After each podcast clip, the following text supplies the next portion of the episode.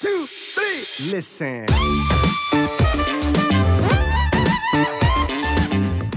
Genau, ich würde da auch vielleicht einen Perspektivwechsel vornehmen, weg von dem, dass ich etwas, dass ich nur eine Sache quantifiziere, mich davon abhängig mache, sondern dass du darauf schaust, wie du ein Gewicht bewegst, was du für eine Übungsausführung hast, wie die relative Intensität ist und ähm, ja, dann wirst du ähm, wahrscheinlich besser hypertrophieren, als wenn du dich nur auf einen Parameter ähm, stützt unabhängig davon, ob das jetzt der richtige ist oder der falsche.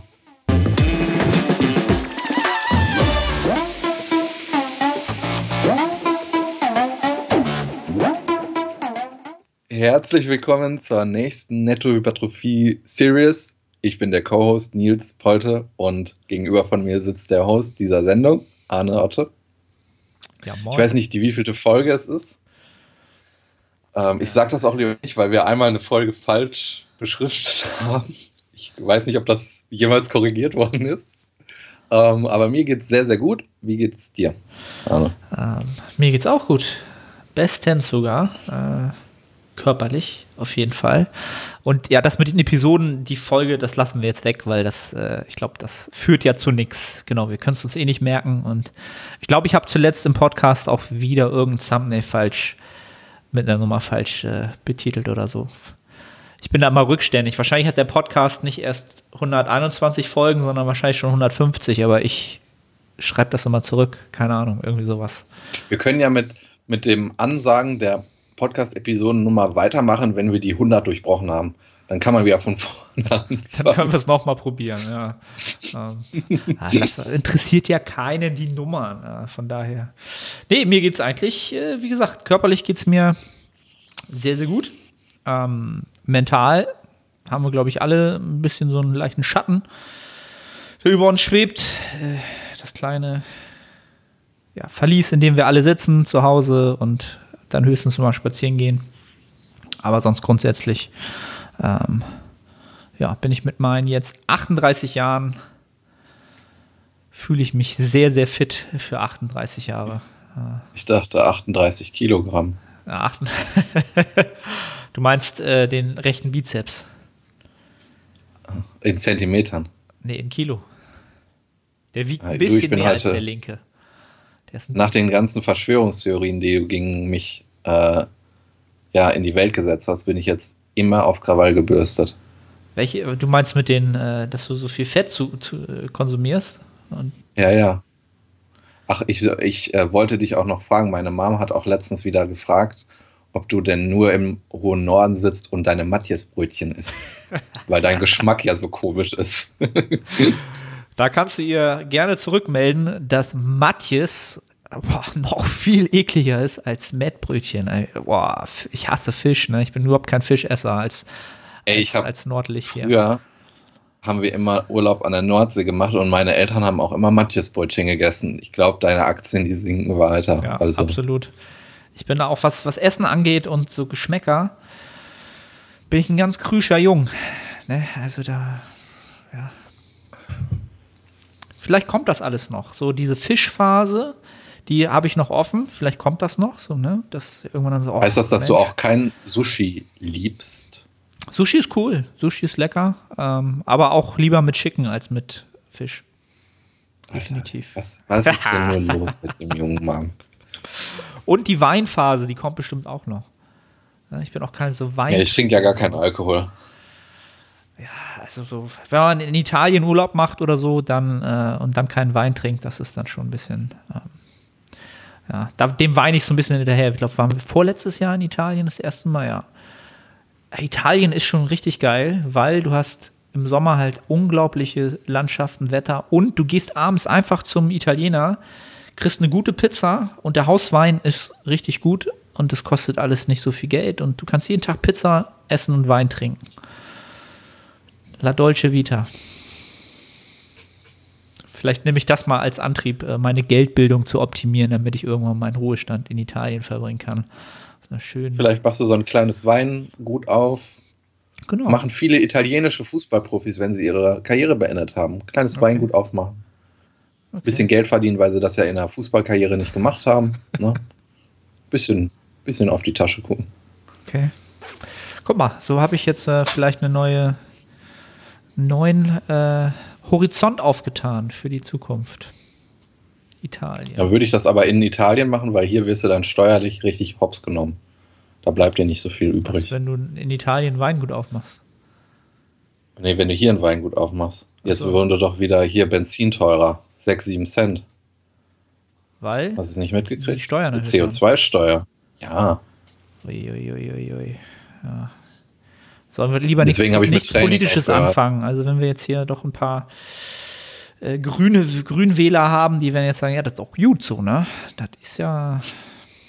Da fangen wir jetzt gar nicht erst mit an. Da fangen wir, Politik fangen wir nicht mit an hier. Das, das artet dann einfach aus, ne?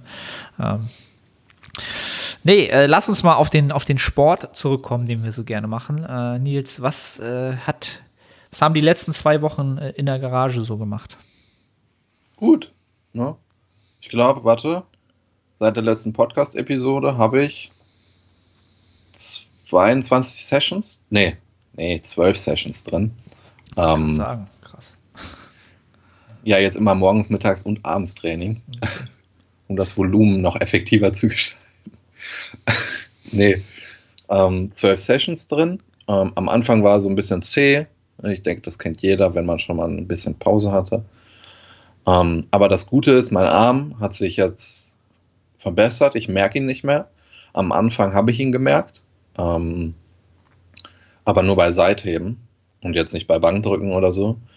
Ähm, aber was die Kraftwerte angeht, bin ich jetzt immer noch ein bisschen weit unten von meinen vorherigen Leistungen, aber das ist eine bewusste Entscheidung gewesen. Ich bin extrem konservativ wieder eingestiegen ähm, und mache das ganz ähm, autoregulativ über eine Double Progression. Wenn ich die Rep Range voll gemacht habe, erhöhe ich um, um den kleinstmöglichen Faktor. Das würde ich so wahrscheinlich nicht machen, wenn ich das Gewicht so konservativ herabgesetzt hätte. Ähm, weil ich jetzt immer noch extrem viel Puffer habe nach oben. Das merke ich jetzt auch langsam, dass es langsam zu wenig Gewicht ist, beziehungsweise die relativen Intensitäten noch nicht da sind, wo sie sonst sind. Aber das ist bewusst so, weil lieber äh, trainiere ich vier, fünf Wochen etwas äh, leichter und dadurch ähm, können sich die passiven Strukturen erholen, die im Arm halt ja ähm, kaputt waren oder verletzt waren, als dass ich jetzt ähm, mein Ego raushole und dann halt wieder da was hab. Ähm, ja, und jetzt äh, hat sich der Arm gar nicht mehr gemeldet. Ähm, diese Woche und letzte Woche, das ist echt gut, weil ich kenne das eigentlich auch nicht, dass ich Schmerzen im Training habe. Ja? Also deswegen, ähm, aber jetzt bin ich echt dankbar, dass es nicht so ist. Ja, ne? ich habe die, ich habe die äh, Sissy Squats an diesem Gerät rausgenommen und auch die Black Roll Hack Squat, weil da einfach zu viele Wiederholungen gemacht werden müssen. Also mit zu viel meine ich wirklich 50 plus. Und das ist halt, ey, das ist nicht möglich. Und deswegen habe ich mir jetzt was ganz Tolles ausgedacht, nämlich zwei Sätze mehr Halberbeuge, zwei Sätze mehr Bulgarian Split Squats. Ähm, das wird auch cool. Aber da habe ich eine viel höhere Last auf die, auf die Muskeln. Und ich kann meine Kurzhanteln ähm, bis knapp 55 Kilo hochstacken mit Panzertape. Und dann sind auch die Bulgarian Split Squats äh, sind ausreichend. Ähm, ja. Und es war auch echt eine gute Entscheidung, ähm, die, das Kurzhantel-Schulterdrücken rauszunehmen, im Bankdrücken ein bisschen die Sätze zu reduzieren, eben das, was Schmerzen bereitet hat. Ähm, ja, weil ich jetzt eben äh, keine Schmerzen mehr habe. Ja. Ähm, Mit, mit Panzertape ist gut. Würdest du echt den Aufwand machen, dann die, die Dinger mit Panzertape dann da auf beiden Seiten da zu fixieren und das dann auch wieder Das aufeinander zu friemeln? klar. Oh, krass. Also da bin Ja, ich nee, ja, ich mache ja nur eine. Also ich mache ja keine Bulgarian Split Squats mit zwei Ah, okay, Kurzhanteln. alles klar. Ja, ja, das habe ich, Sinn. also ich, ich, ich habe das schon ausprobiert. Und das ist auch möglich. Also ich bin schon koordinativ in der Lage, das zu machen. Aber ähm, das Setup ist halt instabil und das merke ich auch. Und das heißt, dass ich am Ende immer zwei bis drei ähm, verliere. Ne? Ähm, und ich mache das Setup jetzt so, dass ich halt die Dip, einen Dipständer vor mich mache Und dann halte ich mich da mit einem Arm feste und ähm, in der anderen Hand habe ich halt die Hantel. Deswegen muss die auch so hoch beladen werden, weil ich halt nur eine in der Hand habe. Ähm, aber das ist ein super Setup, da kann ich wirklich ähm, die höchste relative Intensität fahren, die möglich ist. Ähm, ja. Genau, und, und ja, natürlich mache ich mir die Mühe und mache die hoch. Also, ich will übertrophieren. Ah, da bin ich so mittlerweile. Also, ich glaube, meine Kurzhanteln sind maximal bis 45 zu beladen wenn ich äh, sie noch äh, mit Verschlüssen versehen will, halt, ne? Genau. Und danach müsste ich sie auch tatsächlich dann irgendwie mit Klebeband fixieren. Boah, also ich bin nicht faul, würde ich, ich bin überhaupt nicht faul, was das angeht, ne? Also was so Setup angeht.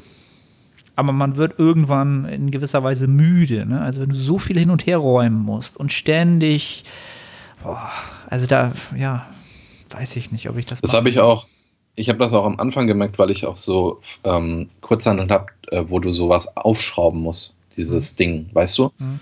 Und äh, dann, dann halt auch, was ich gerade gesagt habe, mit dem Dipständer holen, dahinstellen. Und wenn du das halt alles unstrukturiert machst und immer erst dann machst, wenn du die Übung machst, ich finde, dann ist der Abfuck-Faktor schon groß. Genau. Deswegen, wenn ich die Session starte, dann mache ich schon alles so, dass ich, also ich baue das alles am Anfang auf so dass ich allerhöchstens hinterher die Sachen wegräumen muss. Und ich finde, wegräumen ist irgendwie befreiender vom Kopf her, als jetzt den Gedanken zum, jetzt muss ich aufbauen. Das heißt, ich kann immer in die, in die ähm, Übung direkt starten und muss nicht viel aufbauen. Am Anfang gut, mache ich das zehn Minuten, aber das bringt mir auch einen Vorteil, weil ich dann halt einfach auch warm werde, weil wir haben manchmal jetzt Minusgrade draußen und in der Garage auch, das ist super. Und dann bin ich halt warm. Ne?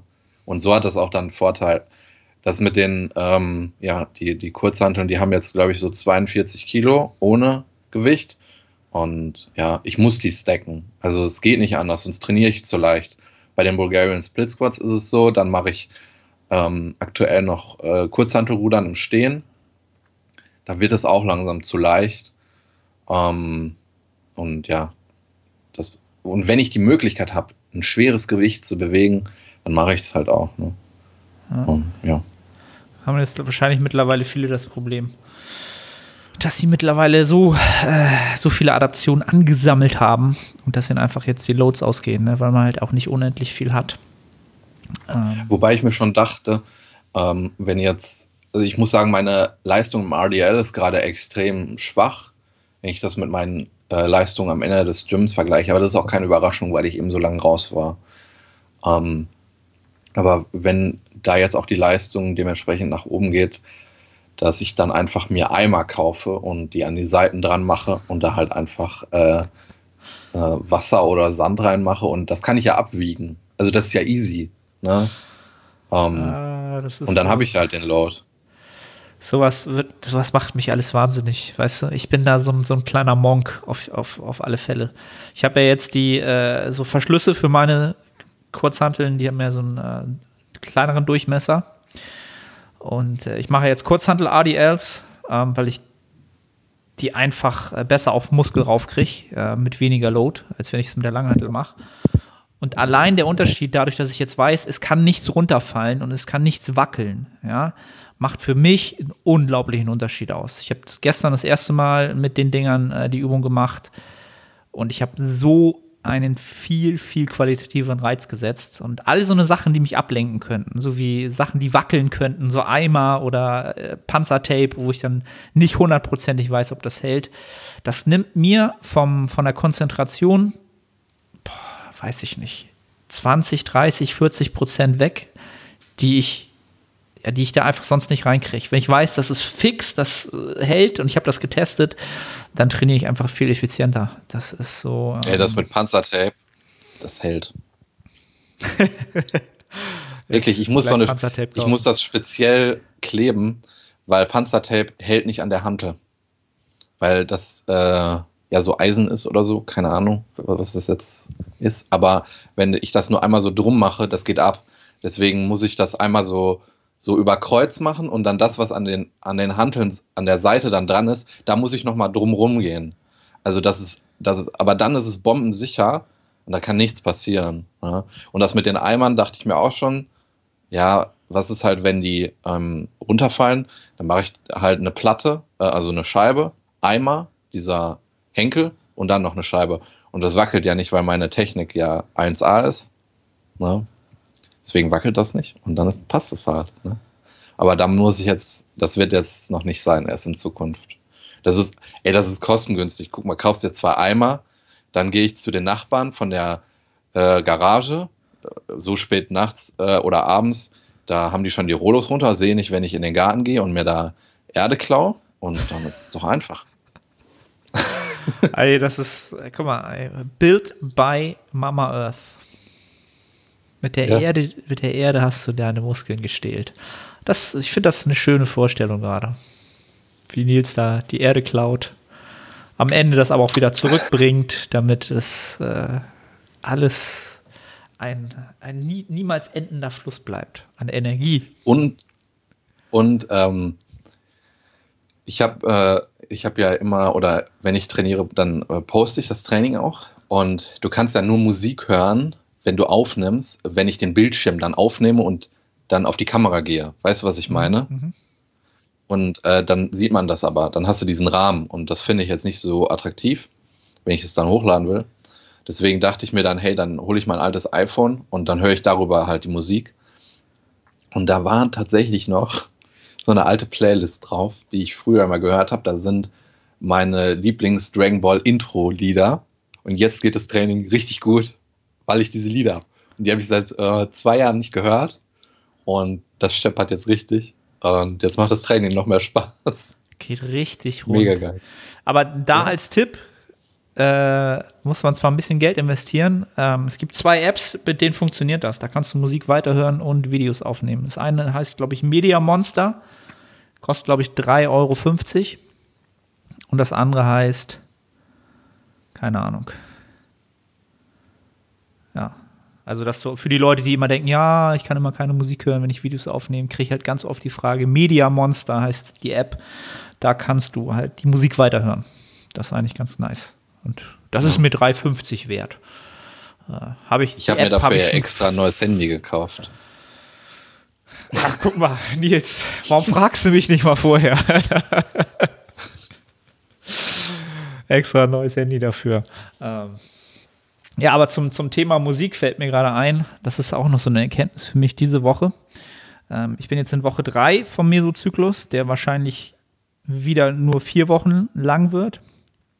Ähm, ich bin ja im Kalorienüberschuss jetzt seit zwei Monaten wieder oder drei Monaten wieder. Und das ist halt so eine typische Erkenntnis für mich und die bei mir immer gut funktioniert. Je länger ich im Kalorienüberschuss bin, desto absehbarer wird die Progression. Also ich kann sie halt wirklich ziemlich genau voraussagen. Ähm, das ist halt auch, je länger ich im Überschuss bin, kann ich ziemlich genau voraussagen, wo ich am Ende des Mesozyklus ankomme, welche, welche Loads, welche Wiederholungen. Das ist schon mal sehr, sehr cool. Ähm, auf der anderen Seite habe ich halt gemerkt, dass ich doch latent so ein bisschen unterbewusst gestresst bin durch diese Gesamtsituation. Ja, das ist ja von Woche zu Woche, ne, hat man ja immer das gut reden. Der Deutsche sagt ja auch immer, ich kann mich nicht beschweren. Ne, das ist ja auch so ein typisch deutsches Thema. Man muss sich immer dafür rechtfertigen, dass man sich nicht beschwert. Ja. ähm, geht's uns oder ja dass man sich gut. beschwert, oder? Man muss sich doch rechtfertigen, wenn man sagt, das ist scheiße. Ja, aber das ist so ein typischer Satz, so ich kann mich nicht beschweren. So, weißt du? Anstatt zu sagen, mir geht's gut. Ja, ja. Du sagst so. schon, warum beschwerst ah. du dich denn nicht? Das ist schon so eine Grund, Grundhaltung, weißt du? So erst sagst du, ja, mir geht's gut, aber. So, das ist, weiß ich nicht, so was typisch Deutsches, so, ich kann mich nicht beschweren. Ähm, aber was ich, was ich dazu sagen wollte, ist halt, es zerrt halt doch schon so langsam an, an einem, äh, ne, weil man ja das auch immer, äh, es, die Wahrnehmung nimmt halt immer zu und ich kann halt keine, ähm, wie nennt man das denn auf Deutsch? Was ist denn das, das Wort für Arousal? Erregung, ne? Im Deutschen. Ähm, wenn man sich so extern so ein bisschen erregt über Musik, über äh, ne, externe Einflüsse. Ich kann halt keine Musik hören, die mich erregt. Also, nicht in dem Sinne erregt, sondern ne, wo man Musik hört, wo man sagt, so, da wird man motiviert, hat man irgendwie eine emotionale Bindung, eine Erinnerung dran oder die Musik an sich ist halt schnell oder so.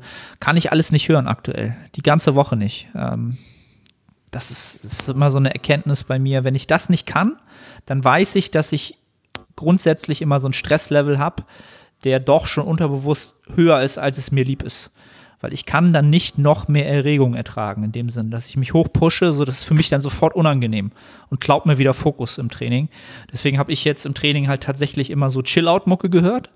Ähm, Okay. Und war, ja, ganz komisch. Also ich habe so eine, so eine Playlist bei Spotify, die heißt irgendwie äh, Work, Flow State oder irgendwie sowas. Da sind nur äh, Lieder aus, ähm, wie heißt diese Playlist bei YouTube?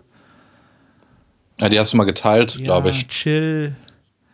Boah, die ist super cool zum Arbeiten. Ähm, Komme ich jetzt nicht drauf. Auf jeden Fall habe ich da nur Lieder drin und habe das beim Training gehört und ich war mega fokussiert. Eine ganz, ganz weirde Erfahrung. Ich war mega fokussiert, überhaupt nicht abgelenkt, ähm, konnte trotzdem super intensiv trainieren, ohne dass ich mich so, also dieses Externe hat mich dann, das im Moment blockiert mich das eher. Ne? Also es bringt mich so aus dem Konzept. So, ich kann mich da nicht konzentrieren. Das ist eine komische Ähm, Erfahrung. ich habe tatsächlich ein einziges Lied, was ich nicht hören kann.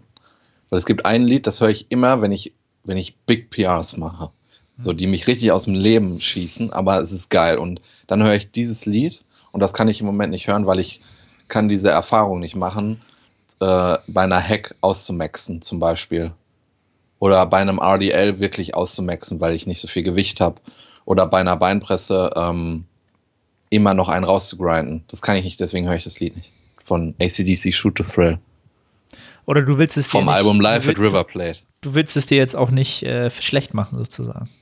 Nee, nee, das wird für die guten Tage aufgehoben. Okay. Ja, so, also solche Lieder, die muss man, äh, da muss man mit haushalten. Das ist so, ne? Irgendwann hat man es dann. Das kann über. ich auch nicht beim Autofahren hören, weil dann bin ich zu schnell unterwegs. Okay. Dann wird ein Autorennen gefahren auf Zeit nach Hause oder so. Mache ich nicht mehr. Das wäre doch mal wieder eine coole Idee äh, für jeden, der es bei YouTube jetzt schaut. Schreibt mal in die Kommentare, welches Lied ihr für, für PRs nutzt. Das ist mal interessant. Egal welche Musikrichtung so. Finde ich halt immer super interessant, was, ähm, was Leute da für Tracks dann reinschreiben. Und da sieht man dann ganz oft, dass es auch immer so ein, oftmals auch irgendwie so einen emotionalen Hintergrund hat. Ne? Und du denkst so, keine Ahnung, ich habe auch schon Leute gesehen, die haben irgendwie LL Cool J mit so, einem- mit so einem Rap-RB-Song irgendwie reingeschrieben. So. Und dann dachte ich so, ey, das, das ballert dich hoch für ein PR, okay. So, da muss ja irgendwas hinterstecken, irgendeine emotionale, ne, irgendwas. Ähm, ja, das war so meine, meine, die letzten, die letzte Trainingswoche war halt hier mit äh, gechillter Musik und äh, Home Gym PRs gespickt, sagen wir es mal so. Aber ich komme jetzt auch grundsätzlich mit meinem äh, nicht, also mit dem grundsätzlich nicht schlechten Equipment jetzt an, an die Grenzen dessen, was man halt machen kann halt, ne? Also die Bell Squad, die ich ja immer mache, wo ich äh, immer die, die Bank nutze auf der einen Seite und auf der anderen Seite so äh, Hantelscheiben aufs Laufband lege, damit ich so hochgestellt bin. Also ich traue dem Ganzen nicht mehr, wenn ich jetzt äh, mir noch mehr dazwischen die Beine hängen, habe ich Angst, mich echt zu verletzen, dass ich da irgendwie mal umknick beim Hochsteigen oder so oder dass die Bank halt zusammenbricht. Ähm, ja, das ist jetzt, es ist jetzt am Ende so. Also ich brauche halt, eigentlich brauche ich mehr Gewichte und irgendwie ein Rack oder sowas eigentlich, wo man einfach mal wieder mehr machen kann. Ähm, Wobei Kniebeugen wäre jetzt wahrscheinlich auch nicht so die, die Go-To-Übung für dich. Nee, aber ähm, man könnte mit einem Rack äh, eine Bell Squad viel Oh. besser äh, Ah, ja. emulieren. Ne? Ähm, Steve hat da jetzt so eine geile Variante gefunden, die gerade im Netz so ein bisschen äh, kursiert, wo du die Langhantel auf der einen Seite über die, äh, über die Safeties legst. Das ist eigentlich eine echt eine geile Variante. Wenn du da noch so eine, so eine Hacken-Dinger hast, so eine Hoch-Dinger, dann kannst du da echt gut, gut, gut Bell Squats dran machen. Ich habe das schon ausprobiert hier an meinem kleinen, äh, ähm, äh, an meiner kleinen Bank. Das funktionierte halt nicht. Das bricht halt alles zusammen und äh, Und warum geht dein Meso jetzt äh, vier, nur vier Wochen? Hast du ja so betont. also ich gehe davon aus, so wie ich mich jetzt so körperlich fühle, äh, dass vier Wochen, dass da schwer was geht, was aber auch immer damit zusammenhängt, dass ich nach so nach der dritten Woche diese Home Gym Monotomie, Mono, Monotomie, Monotonie immer stark zunimmt halt, ne? Also der, der, das Verlangen nach Training ist in der ersten Woche schon immer sehr, sehr gering, weil man halt nicht so viele Möglichkeiten hat. Ähm, und nach der dritten Woche ist dann halt die Ermüdung grundsätzlich in, in den ganzen Parametern schon hoch. Dann ist immer noch monoton. Ich glaube, in einem normalen Gym-Setting ähm, habe ich die meiste Zeit, die letzten zwei Jahre, auch eher fünf als vier Wochen geschafft. Einfach weil ich mich da nochmal pushen konnte und gesagt habe, ganz ehrlich, du bist zwar kaputt, aber da geht noch was. Da geht noch was. Äh, ja, ich glaube, das liegt eher an den Umständen, dass man dann eher früher deloadet, sich vielleicht in der Woche vier dann noch mehr fordert, damit es dann halt auch sinnig vorbei ist, vielleicht, weißt du? Äh, weil man dann mal durchatmen kann und sagt, jetzt mal. Also ich werde definitiv wieder nicht trainieren im nächsten Deload. Ähm, das hat mir super gut getan. Ich glaube, das ist echt ein Vorteil, dass ich die Garage habe. Also es, es, es, ist ein bisschen ärgerlich natürlich, dass ich jetzt nicht was Setup machen kann, was ich im Gym habe. Aber diese Ermüdung, von der du jetzt sprichst, mhm. ähm, die empfinde ich halt zu 0%. Ja. Das ist auf jeden Fall ein Vorteil. Also, ich weiß nicht, wie viele Stunden ich in diesem Raum verbringe am Tag. Zwei Stunden Training, sieben, acht, neun Stunden Arbeit, dann kannst du das einfach irgendwann alles nicht mehr sehen halt. Ne? Das ist, ist, aber wie sagen wir so schön, wir wollen uns nicht beschweren. Überhaupt nicht. Es, es geht noch voran. Es geht noch voran. Wir wiegen jetzt wieder gleich viel, glaube ich, ne? 86 Kilo. Mist, da muss ich heute wieder gut reinscheppern. Da muss heute wieder ordentlich wieder die Mettbrötchen reinscheppern, da du. Ähm, ja. Nee, was jetzt so die, die Mesozykluslänge angeht, da, da ich ja jetzt ähm, lange raus war, wird der Mesozyklus jetzt wahrscheinlich sehr lange gehen, weil ich ja auch sehr konservativ trainiere ähm, und auch nicht so viel Ermüdung anhäufe. Ähm, ja, ich habe jetzt mal so eingeplant, dass der tatsächlich sieben Wochen geht. Ähm, und dann halt ein Deload. Und der nächste wird wahrscheinlich auch äh, sehr lange gehen, weil ich einfach nicht ähm, so die, ähm, die Axiallast habe, die ich sonst habe. Ähm, und deswegen, ich habe das, also ne, ne, klar, ich plane Mesozyklen und ich plane auch Deloads, aber zuletzt war es bei mir so im Gym, dass ich äh, reaktiv gedeloadet habe. Einfach wenn ich, äh, wenn die Ermüdung hoch war. Ja, wenn da die Parameter gestimmt haben, habe ich gedeloadet. Und jetzt habe ich es halt so gemacht, dass ich die nächsten zwei Zyklen ähm, auch von der Zeit her geplant habe und es auch so ungefähr aufgeht mit der Erwartung von mir, wann die Gyms wieder aufmachen. Ich denke, das wird noch eine lange Zeit gehen, aber dementsprechend sind jetzt auch die nächsten Zyklen so geplant, ähm, so dass es jetzt noch zwei, bei mir zwei Mesozyklen sind, bis die Gyms wieder aufmachen, die aber auch sehr lang sind. Ja. Ähm, und deswegen, das ist auch so ein bisschen psychisch etwas, was mich motiviert, ähm, weil also es ist schon der Worst Case des Worst Cases bei mir, wann die wieder aufmachen. Aber das motiviert mich halt, diese Mesozyklen jetzt auch ähm, eine maximal gute Arbeit zu leisten und dann halt wieder ins Gym zu gehen. Um, ähm, also, ja. da habt ihr es gehört. Nils weiß, wann die Gyms wieder aufmachen, nämlich in zwei Mesozyklen A7 Wochen. Ich weiß nicht, ob die beide so lang sind. Ich muss mal gucken, dann sage ich das nächste Podcast-Episode. Dann sage ich das auf den Tag genau und dann gucken wir mal, ob das stimmt. Okay. Ja. Ich, da bist du, was, 14 Wochen? Aber wir reden hier von April.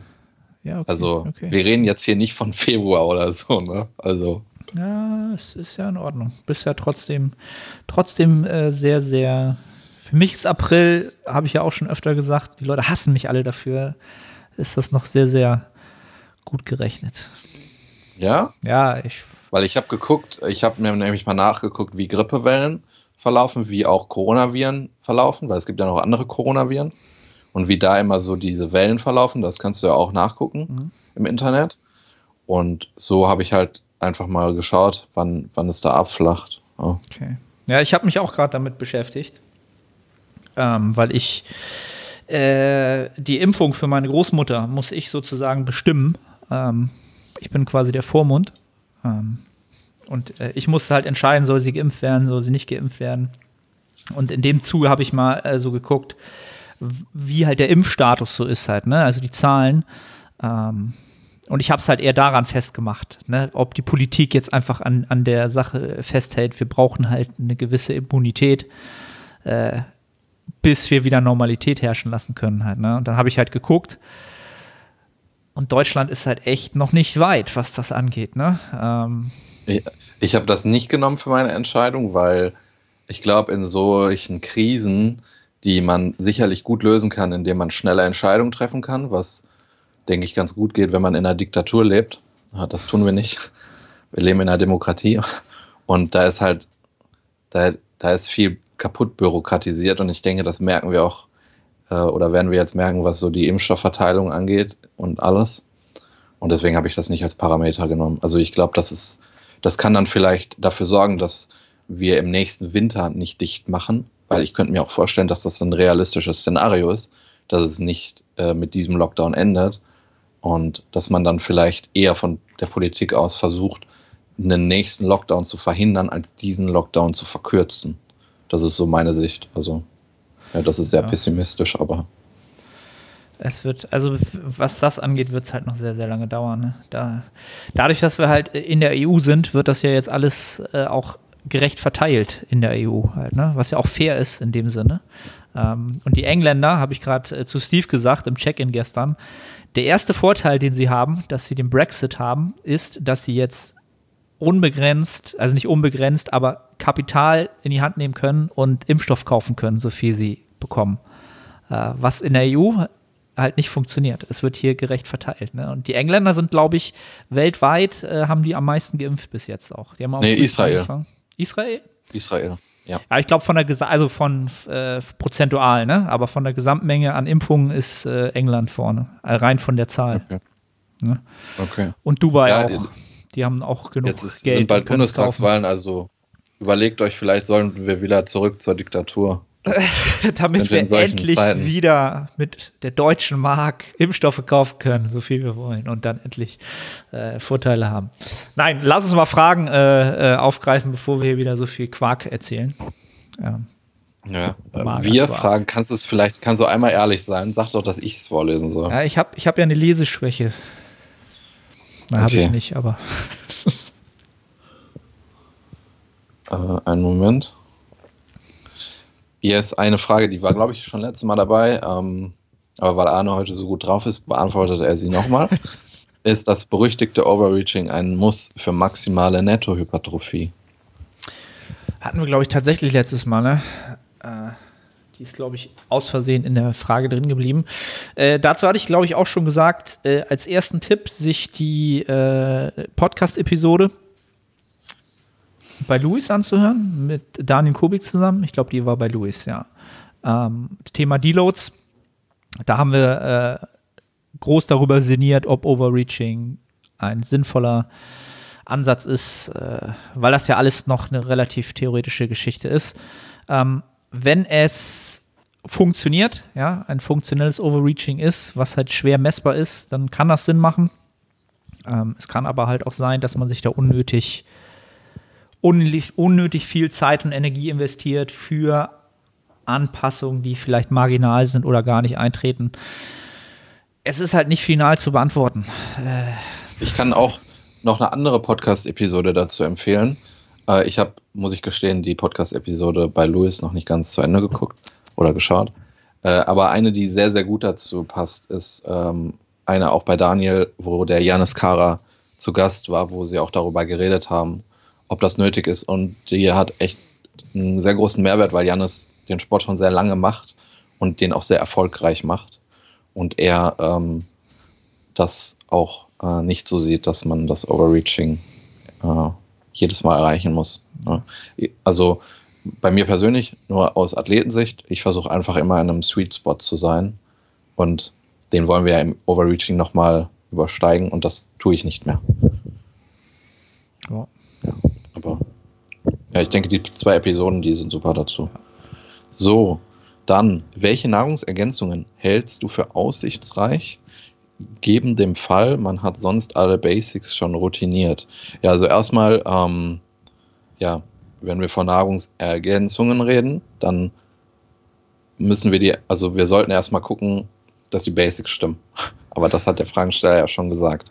Also wenn du keine Routine hast, was Obst und Gemüse angeht, äh, wenn dein Schlaf scheiße ist, ähm, wenn du auch keine richtige Trainingsroutine hast, dann würde ich mich gar nicht mit dem Thema beschäftigen.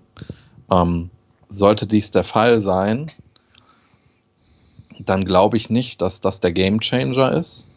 Ähm, und dann reden wir immer über Standarddinge wie Omega-3, Vitamin D und Kreatin, weil wir da auch äh, Studien haben, die zeigen, dass wir davon Vorteile haben. Alles darüber hinaus sind dann, sind dann natürlich Empfehlungen, die man aus anekdotischen Erfahrungen mitteilt. Also das ist dann sehr subjektiv. Deswegen denke ich, wirst du da, wenn du verschiedene Leute fragst, immer auch verschiedene Antworten kriegen. Ich denke, ähm, was Sinn macht, ist bei einer gewissen Trainingslänge und Trainingsintensität ähm, ein Intra-Workout zu nutzen. Aber da würde ich dann wirklich auch nur das Geld dafür ausgeben, wenn du lange und sehr hart trainierst. Ja?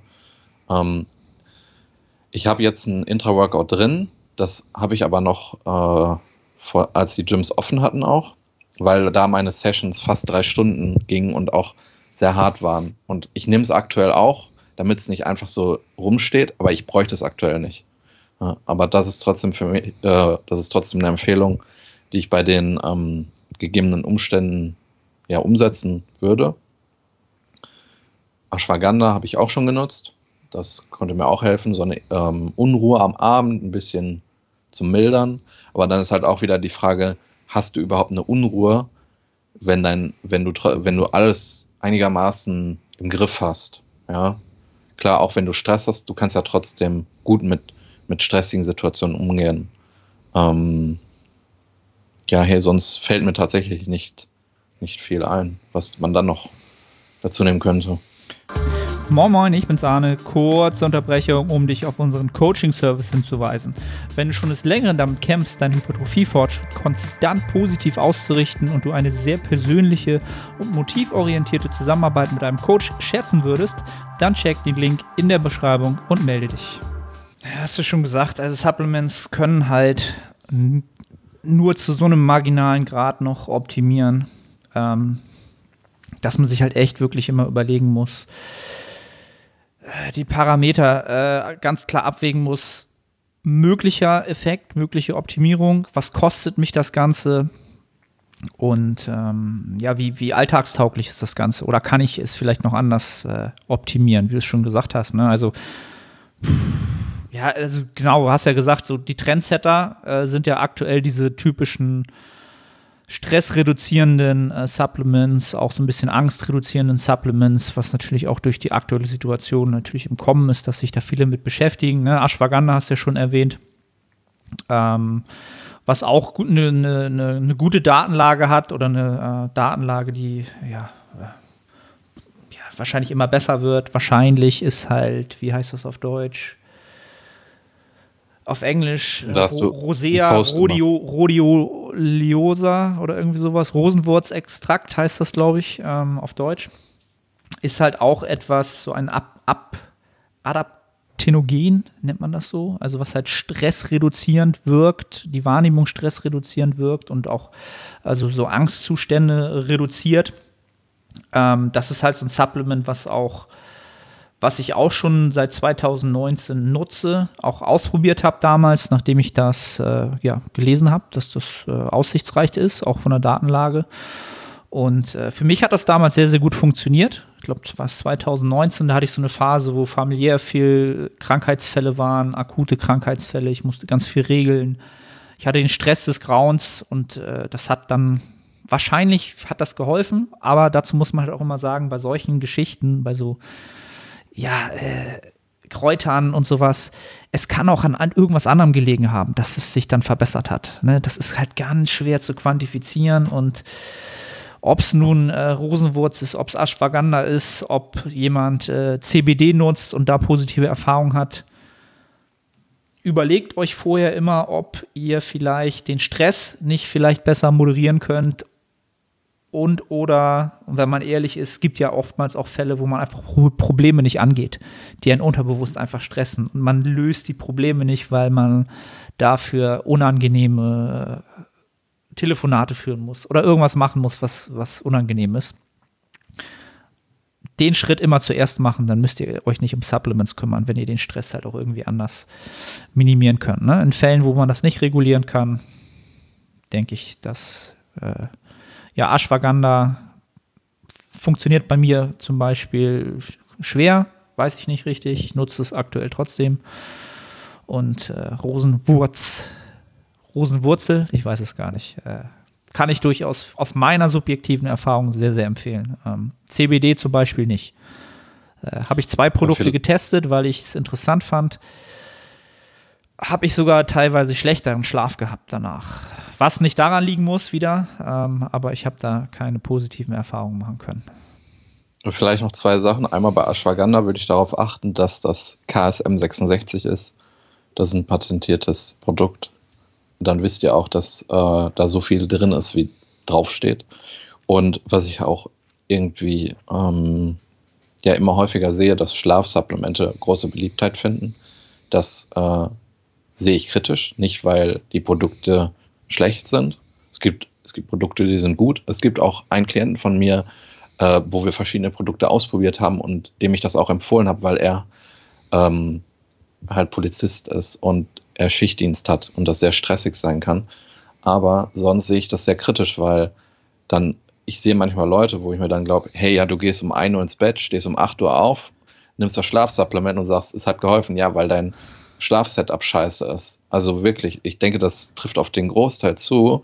Ähm, also wenn ich um, wenn ich zwischen 22 Uhr und 23 Uhr einschlafe und dann um sieben oder acht aufstehe, dann ist mein Schlaf so gut, dass ich da niemals die Notwendigkeit sehe, irgendeinen da zu optimieren. Also ich würde da ähm, nicht mein Geld in ein Produkt investieren, sondern ich würde meine Zeit da rein investieren, mein Schlaf-Setup äh, so gut es geht zu gestalten. Ja, ähm, und ich glaube, dann ist es etwas, was unnötig ist. Mhm. Ähm, ja, auch wenn es Produkte gibt, die haben gute Inhaltsstoffe und die sind auch gut dosiert und ähm, das ist an sich ein gutes Produkt, aber du brauchst es halt trotzdem nicht. Ja. ja. Also ich glaube, gerade außerhalb unserer Bodybuilding-Blase, diese Fitness-Szene, Instagram-Szene, da sehe ich das halt auch sehr oft. Da wird halt den ganzen Tag propagiert, wie gut Koffein ist, ne, auch für Diäten und Leistungserhalt. Und dann wird halt tagsüber den ganzen Tag Koffein geballert, von morgens bis abends. Und dann wird halt abends das Schlafsupplement zum Kontern reingepfiffen. Und so geht es von morgens Tag für Tag. Ähm, da kriege ich halt teilweise echt schon schlechte Laune halt, ne? Wenn Menschen, die wirklich Leute beraten sollen, äh, dann den Kram verkaufen und die Lösung natürlich auch gleich mit. Also das ist. Und ich meine, also ich schließe mich da nicht aus. Ich, wir haben da vorhin einmal drüber kurz geredet. Als ich ganz am Anfang äh, mein Abitur gemacht habe und dann ins Studium gegangen bin, da hast du diesen Studenten-Lifestyle so ein bisschen gelebt, bis echt spät ins Bett gegangen, spät aufgestanden. Dann habe ich auch abends Melatonin genommen. Ja, weil der Schlaf da nicht gut war. Und dann nimmt man Melatonin. Also das hat sich verbessert, aber weil weil das Setup halt einfach scheiße war. Ähm, ich habe die Nacht habe ich extrem gut geschlafen und ja, guess what? Ich bin um 22 Uhr ins Bett gegangen und ja, dann bin ich halt aufgewacht, als ich ausgeschlafen war. Ja, und das war's. Ja. Nur also, das Problem ist halt, damit kann man kein Geld verdienen. Nee, einfach mit Schlafhygienetipps äh, verdienst du kein Geld, das stimmt. Dann ähm, kommen wir zur nächsten langen Frage. Hi, ihr beiden befinde mich seit Anfang Oktober 2020 im Aufbau und bin auch blutiger Anfänger, was Kraftsport betrifft. Habe davor fünfeinhalb Jahre regelmäßig Freeletics trainiert und letztes Jahr von Januar bis Oktober diätet mit mäßig bis gutem Erfolg. Ich tracke meine Kalorien fleißig weiter und esse im Überschuss. Jetzt überlege ich, ab März wieder in Diät zu gehen, um im Sommer wieder mehr in Shape zu sein. Würde sich das Diäten nach diesen kurzen Aufbau lohnen, um schon Erfolge zu sehen. Trainiere seit kurzem viermal pro Woche, davor dreimal. Bin seit dieser Woche auch gut im Home Gym aufgestellt und kann mich gewichtsmäßig steigern, um noch was in den nächsten drei Monaten zu reißen. Liebe Grüße, macht weiter so. Erstmal liebe Grüße zurück und danke. Äh, ich, ich würde mich diesem Gedanken nicht hingeben. Es sind erstmal es sind sehr viele Informationen und sehr es ist sehr allgemein gehalten, deswegen, äh, falls jetzt irgendwas untergeht, dann kannst du auch mal persönlich schreiben, dann kann ich da nochmal drauf eingehen. Aber ich würde mich nicht diesem äh, Gedanken hingehen, in Shape sein zu wollen im Sommer. Das sind äh, Ideen, die langfristig wahrscheinlich nicht zu viel Hypertrophie führen, weil wenn du das einmal machst, dann machst du es auch nächsten Sommer, dann ist wieder FIBO, dann macht man ja auch eine FIBO-Diät, das ist ja auch so ein Pflichtprogramm für manche. Und dann machst du jedes Jahr drei Monate Diät. Und das ist nicht produktiv. Ähm, dann hört sich deine Nachricht auch äh, nach etwas Inkonstanz an in deinem Training, weil du ähm, sagst, du redest von mäßig bis gutem Erfolg, statt den zu quantifizieren, weil du das vielleicht auch weißt und das dir dann vielleicht nicht eingestehst, dann trainierst du auch noch gar nicht so lange, was auch dafür spricht, dass du einfach noch nicht so einen Grad an Muskularität erfahren hast. Dann hast du geschrieben, dass du viermal pro Woche trainierst, davor dreimal. Also was denn nun? Das klingt jetzt sehr kritisch, aber ich will dich einfach von dem Gedanken wegbringen, jetzt aufgrund von emotionalen Entscheidungen zu diäten, sondern einfach langfristig in einem Aufbau zu sein. Und ähm, ja, dann hast du auch geschrieben, dass du jetzt erst ein gutes Setup hast ähm, und davor wahrscheinlich auch nicht. Und in drei Monaten wirst du, sofern du jetzt äh, dopingfrei unterwegs bist, wahrscheinlich auch nicht ähm, unfassbare Fortschritte machen können. Deswegen, äh, hey, ich würde einfach ähm, jetzt sehr lange in einem Kalorienüberschuss sein. Ja, es sei denn, dass du vielleicht aufgrund der Vergangenheit einen sehr hohen Körperfettanteil hast und dich unwohl fühlst. Ähm, aber ja. Hat er nicht geschrieben, dass er äh, eine lange Diät vorher gemacht hat oder relativ viel Gewicht verloren hat? Habe ich das falsch verstanden oder rausgehört? Oder habe ich so, ja, von Januar bis Oktober. Okay, dann ja. denke ich, dass ja. du in einem Milieu bist, welches äh, für Wohlbefinden sorgt und was auch nicht ungesund ist. Also wenn man vielleicht vorher eine Form hatte, mit der man so unzufrieden war und dann so eine lange Diät gemacht hat, ja, wo man halt viel Zeit, Blut, Schweiß und Tränen investiert hat, dann hängt man natürlich emotional an dem Ergebnis. Das ist völlig normal. Das ist nach einer Wettkampfdiät genau das Gleiche, ähm, sogar noch mal extremer. Ähm, dadurch, dass du jetzt so kurz erst den Sport betreibst, hast du halt noch so ein großes Potenzial, dass ich dir einfach empfehlen würde, gar nicht zu groß darüber nachzudenken, ob du jetzt im Aufbau bist, ob du in der Diät bist. Du könntest wahrscheinlich sogar noch mit einem äh, mit Erhaltungskalorien noch sehr sehr lange sehr sehr großen Trainingsfortschritt machen ja, und würdest wahrscheinlich deine Körperkomposition sogar noch mal verbessern.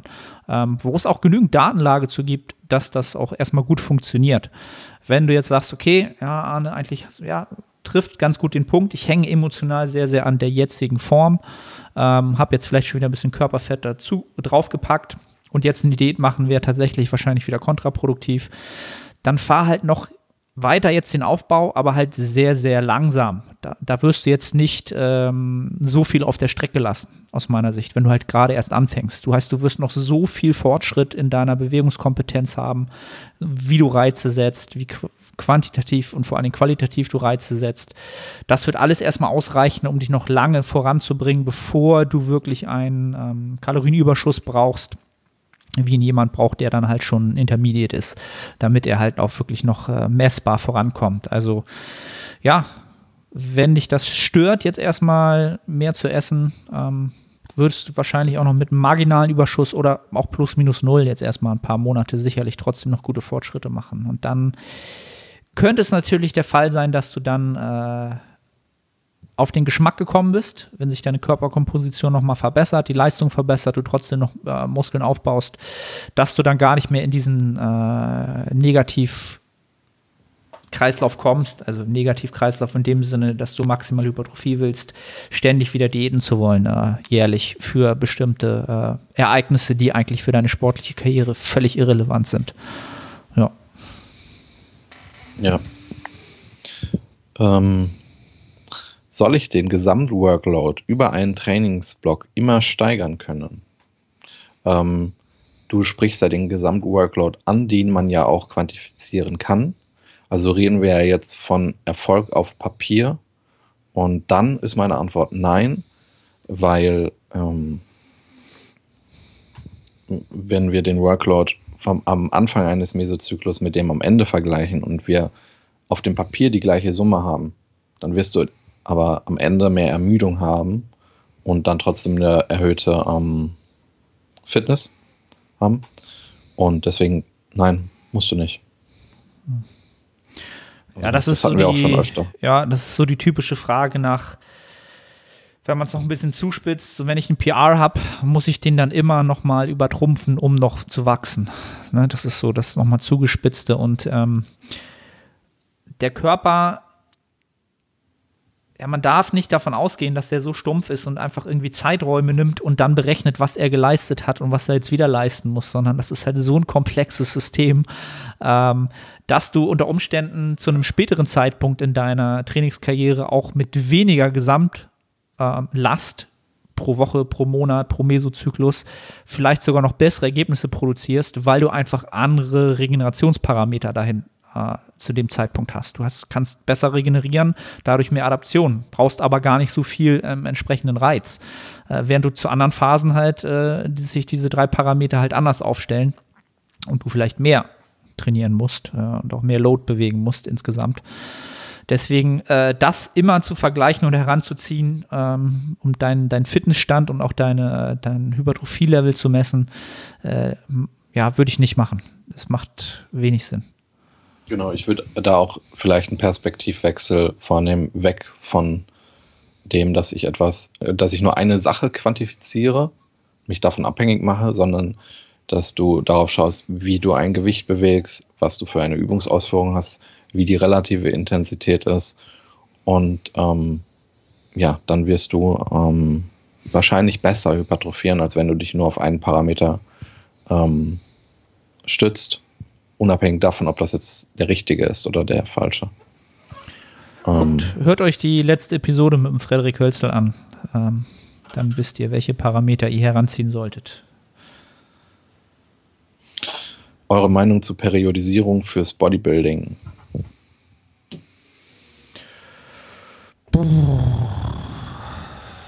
also ich ein, denke, ja. ich denke, dass das automatisch passiert weil ähm, bestimmte Übungen immer eine bestimmte Rep-Range vorgeben. Also wir reden ja jetzt hiervon, ob es vielleicht Sinn macht. Also ich glaube, wir haben da verschiedene Meinungen zu. Aber meine Meinung ist, dass das automatisch passiert. Wenn wir von einer Periodisierung reden, dann heißt es zum Beispiel, dass wir einen Block äh, höhere Wiederholungen fahren oder auch mal einen Block, die an der Kraftkomponente arbeiten. Ähm, ich persönlich mache das nicht, weil äh, wenn ich mir verschiedene Übungen anschaue, dann versuche ich immer einen optimalen Wiederholungsbereich für eben diese Übung zu finden und diesen ähm, auszumaxen. Also, oder sagen wir, dass du darin stärker wirst. Ne? In einem RDL, denke ich, werden wir niemals von einem Wiederholungsbereich von 15 bis 30 reden. Ja? Da werden wir uns wahrscheinlich immer in einem Bereich von 4 bis 12 aufhalten, je nachdem, welche Rep-Range wir jetzt haben. Bei einem Seitheben sind wir in einer höheren Rep-Range. Dann finden wir vielleicht heraus, hey, im Trizeps bin ich Fast-Twitch dominant, eine niedrige Rep-Range macht hier Sinn für mich. Und so wird man über die Erfahrung eben herausfinden, welche Rep-Ranges bei bestimmten Muskelgruppen sinnvoll sind und werden das dann nochmal eingrenzen können bei bestimmten Übungen. Ja? Und dann gilt es eben in dieser Übung, in dieser Rep-Range stärker zu werden. Und dann geschieht die Periodisierung automatisch, denn wir haben dann zum Beispiel beim Seitheben über ein Jahr arbeiten wir die Rep-Range von 20 bis 35 ab. In vielleicht einem engen Bankdrücken von vier Wiederholungen bis acht Wiederholungen oder einem RDL von vier Wiederholungen bis zwölf Wiederholungen. Und so geschieht das ähm, meiner Meinung nach ganz automatisch. Ich weiß, dass du auch ein Fan davon bist, äh, Zyklen zu fahren, wo du eher die ähm, Wiederholung etwas nach oben anpasst. Um, und deswegen, ja, glaube ich, dass wir da ein bisschen verschiedene Meinungen haben, aber jetzt auch nicht allzu große Unterschiede. Ja, also genau, also meine Meinung ist, dass ich würde das nicht, ich würde das nicht Periodisierung nennen, sondern ich nenne es immer Akzentuierung halt, ne? Ähm, diese typische Blockperiodisierung, die ja aus dem, aus dem aus dem Kraftsport an sich so kommt, genau, wo du einfach Blöcke hast, einen Trainingsblock hast, wo du dich nur auf die eine Komponente, ne, auf niedrigere Wiederholungsbereiche, auf mittlere und dann vielleicht sogar auf andere, äh, auf höhere Wiederholungsbereiche konzentrierst und dann halt auch verschiedene Anpassungen, auch verschiedene Mechanismen an Anpassungen ähm, provozieren willst. Ähm, das ist aus meiner Sicht definitiv unnötig für den Hypertrophiezweck, ne? ähm, weil wir am Ende des Tages halt im Gro brauchen wir mechanische Spannung. Das ist sehr, sehr klar. Ne? Das ist der größte Treiber für Hypertrophie, der potenteste Treiber für Hypertrophie. Ähm, und halt die neuronalen Anpassungen, äh, Muskelschäden und ähm, ja, der metabolische Stress, die kommen da halt hinzu, aber nicht ansatzweise so stark wie halt der Mechan die mechanische Spannung. Und äh, genau, also ich, ich mache da keine Periodisierung draus. Was ich halt gerne mache, ist halt dem Menschen ähm, gerne so ein bisschen diesen Akzent zu geben, damit er weiß, was für diesen Mesozyklus jetzt sozusagen dem Kind einen Namen geben. Also aus meiner Sicht braucht der Mensch halt immer ein Thema, damit er weiß, was er nun priorisiert vielleicht ein bisschen mehr macht. Ne? Und deswegen nutze ich halt ähm, gerne ähm, ja, Mesozyklen, die zu prozentualen Anteilen mal ein bisschen mehr niedrigeren Wiederholungsbereich haben und vielleicht in späteren Mesozyklen auch zu einem prozentuell größeren Anteil, als es normalerweise ist, halt auch höhere Wiederholungsbereiche haben. Genau. Und dass die Übungen natürlich sinnvoll dafür sein müssen, ist für mich, ja, muss grundsätzlich, sollte grundsätzlich klar sein, dass man da sich nicht äh, ja, vergreift und dann einfach äh, da völlig daneben liegt. Ja, ist, ich glaube, da gibt es keinen. Da ist wieder das typische Thema, das, was für dich den Prozess äh, in der Wahrnehmung attraktiv macht, äh, dauerhaft attraktiv macht, wird da dich am meisten voranbringen. Ähm, dann eine sehr gute Frage. Ähm, wie kann man muskuläre Disbalancen am besten bekämpfen? Oh, das ist halt, äh, also erstmal wieder äh, die Präambel dazu. Es kommt natürlich stark darauf an, was für eine Disbalance das ist und wo die halt herrührt halt. Ne? Äh, wenn das irgendwie ein, ähm, ja, vom Skelett halt irgendwas ist, was sich eh nicht mehr ändern lässt, was halt sehr, sehr signifikant ist. Ähm, also sagen wir es mal so, ich würde grundsätzlich nicht zu viel Zeit und Energie auf dieses Thema investieren. Ne? Also klar, wie stark ist diese Disbalance? Habe ich jetzt irgendwie einen, ähm, einen, Brustmuskel, der eine ist halt deutlich größer als der andere oder ein bisschen größer oder ein Arm ist äh, äh, größer als der andere.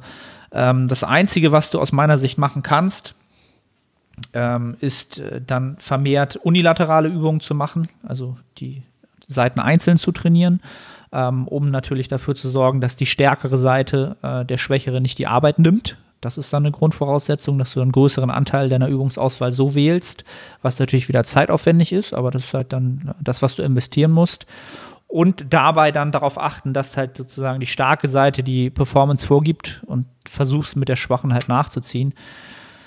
Und das ist auch schon alles, was du tun kannst aus meiner Sicht. Alles, was darüber hinausgeht mit irgendwelchen ganz speziellen Volumenanpassungen oder so, ist aus meiner Sicht alles nicht zielführend oder wird nicht das so kontern oder kompensieren, dass sich das so maximal angleicht. Wir sind, wir sind halt kein Toaster. Das ist so mein Standardspruch im Personal Training. Ne? Ein Toaster, wo beide Seiten gleich sind, wenn du das Toast reinsteckst. Wir sind halt Lebewesen, die sind halt äh, nicht symmetrisch zu 100 Prozent.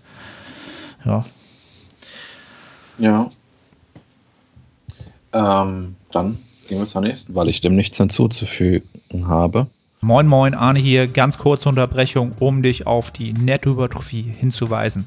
Du strebst nach maximaler Hypertrophie, du fragst dich, ob das Steigern des Gewichts auf der Handel oder doch eher die Mind-Muscle-Connection Priorität hat, ob die Intensität, also die Nähe zum Muskelversagen ausschlaggebend sind oder doch eher ein dynamisches Trainingsvolumen. Kurz gesagt, alle diese Faktoren sind relevant, wenn es um Hypertrophie geht.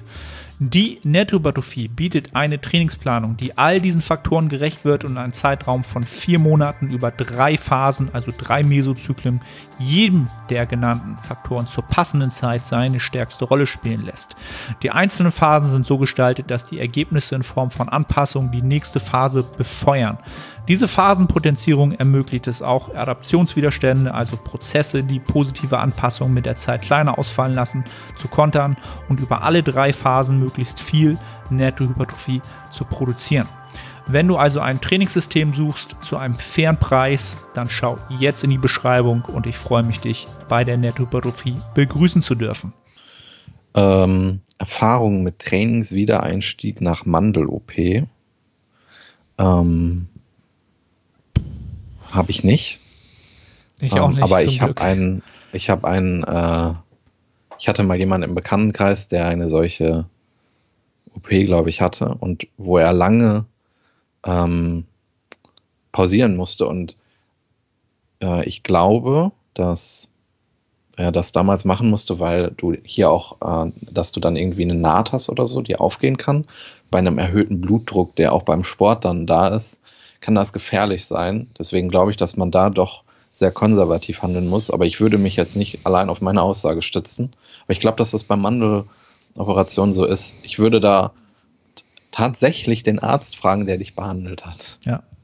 Äh, äh genau, wo du es gerade sagst, ich glaube tatsächlich, dass ich doch gerade einen Klienten hatte, der, glaube ich, doch, der muss, den mussten die Mandel sogar, oder eine Mandel oder die Mandel, ich weiß es nicht genau, entfernt werden. Ähm, das hatte sich entzündet äh, vor Weihnachten. Und das war eine ganz wilde Geschichte. Wenn das entzündet ist, kannst du es nicht betäuben.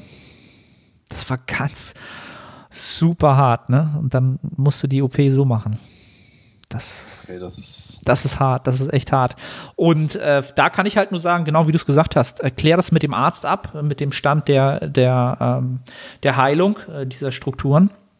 Und ich glaube, wir sind danach langsam mit dem Training wieder eingestiegen nach boah, zehn Tagen oder so. Und nach zwei Wochen waren wir eigentlich wieder auf einem ja, guten Niveau. Natürlich nicht so wie vorher, aber jetzt, das war jetzt nicht so der Fall, dass man da äh, Wochen oder Monate pausieren musste, aber das ist auch ein Klient, der alles dafür tut, um diese ähm, Heilung zu optimieren. Da gibt es keine Frage, da wird alles getan. Der Schlaf wird optimiert, die Ernährung wird nochmal hochgeschraubt von den Mikronährstoffen. Da wird halt alles getan, um ja, jeden Stein umzudrehen. Äh, von daher, schwer zu sagen. Okay, ich hätte jetzt tatsächlich mit längeren Ausfallzeiten gerechnet. Ich dachte immer, Mandel-OP ist so etwas, was sich wo du zwangspausieren musst aufgrund dessen, was ich gerade gesagt habe. Deswegen wundert mich das, aber ja, dann hat er Glück gehabt. Dann nächste Frage. Wie viel Gramm an EAAs in Pulverform sind nötig, um die MPS zu hitten? da hatten wir vorher gerade drüber geschnackt. Da haben wir unsere EAA-Produkte verglichen. Ja. Es, kommt, es kommt am Ende des Tages äh, natürlich darauf an, wie viel Leucin äh, in dem Ganzen äh, verbaut ist, von der, von der Ratio der ähm, Aminosäuren. Ähm, du brauchst halt zwei bis drei Gramm pro Gabe. Ne? Drei, um auf der sicheren Seite zu, zu sein. Ähm, und dementsprechend musst du halt gucken, was das Supplement halt hergibt, damit du auf deine drei Gramm Leucin kommst ähm, und das dementsprechend dosieren. Ähm, ja. Ganz simpel eigentlich. Drei Gramm Leucin brauchen wir. Und dann geht das hoch. Ich würde mich da wahrscheinlich auch nicht auf die, auf die vorgegebene Portionsmenge verlassen. Weil wenn es sich um ein Produkt handelt, was sehr schmackhaft ist, dann hast du pro Portion ja auch Faktoren, die an dem Geschmack teilhaben. Zum Beispiel, ich habe auch ERHs, ERAs und um auf diese Menge an Leucin zu kommen, muss ich 13 Gramm zu mir nehmen. Und das äh, entspricht eben nicht dieser Portionsmenge. Von diesen 13 Gramm sind nur 10 Gramm Aminosäuren. 3 Gramm sind für den Geschmack ähm, zuständig.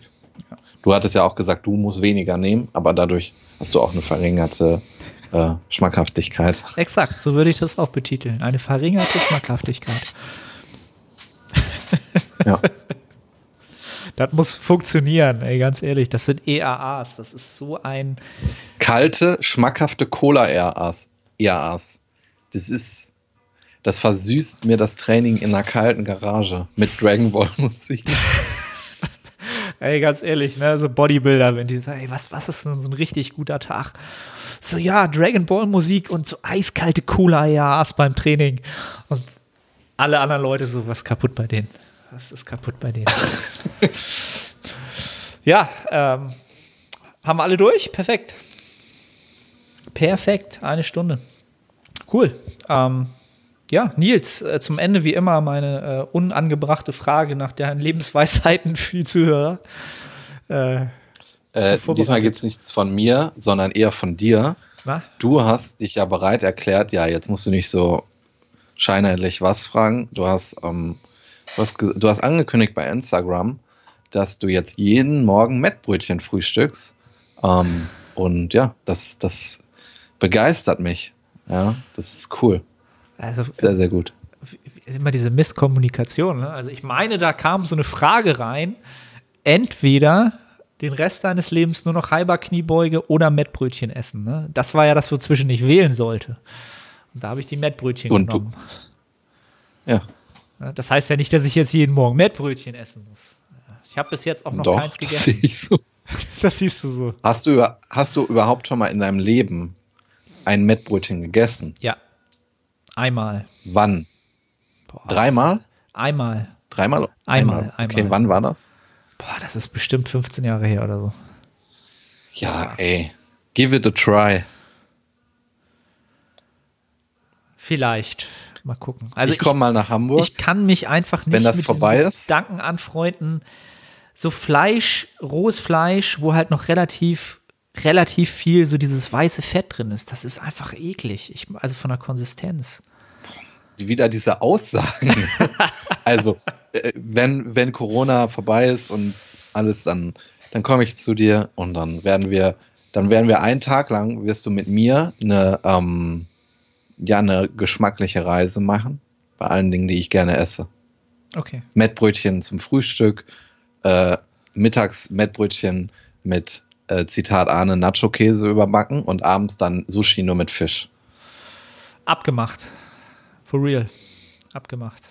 In der Prep. In, der- in der Prep. Ja, perfekt. Äh, ist abgemacht, machen wir.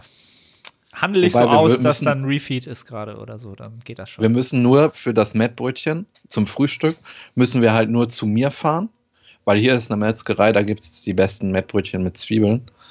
Und ähm, ja, aber das ist ja sicherlich für dich kein Problem, wenn wir von Hamburg ins Ruhrgebiet fahren, um Mettbrötchen zu essen. Ja, ja, zum Frühstück ist das kein Thema, dann fahren wir zurück und alles überhaupt gar kein Problem. Äh, ja, ja, ja. Ich, bin, perfekt. ich bin gespannt. Haben wir das auch geklärt? Das ist, das ist alles auf Aufnahme, das werde ich auch äh, dann heranziehen.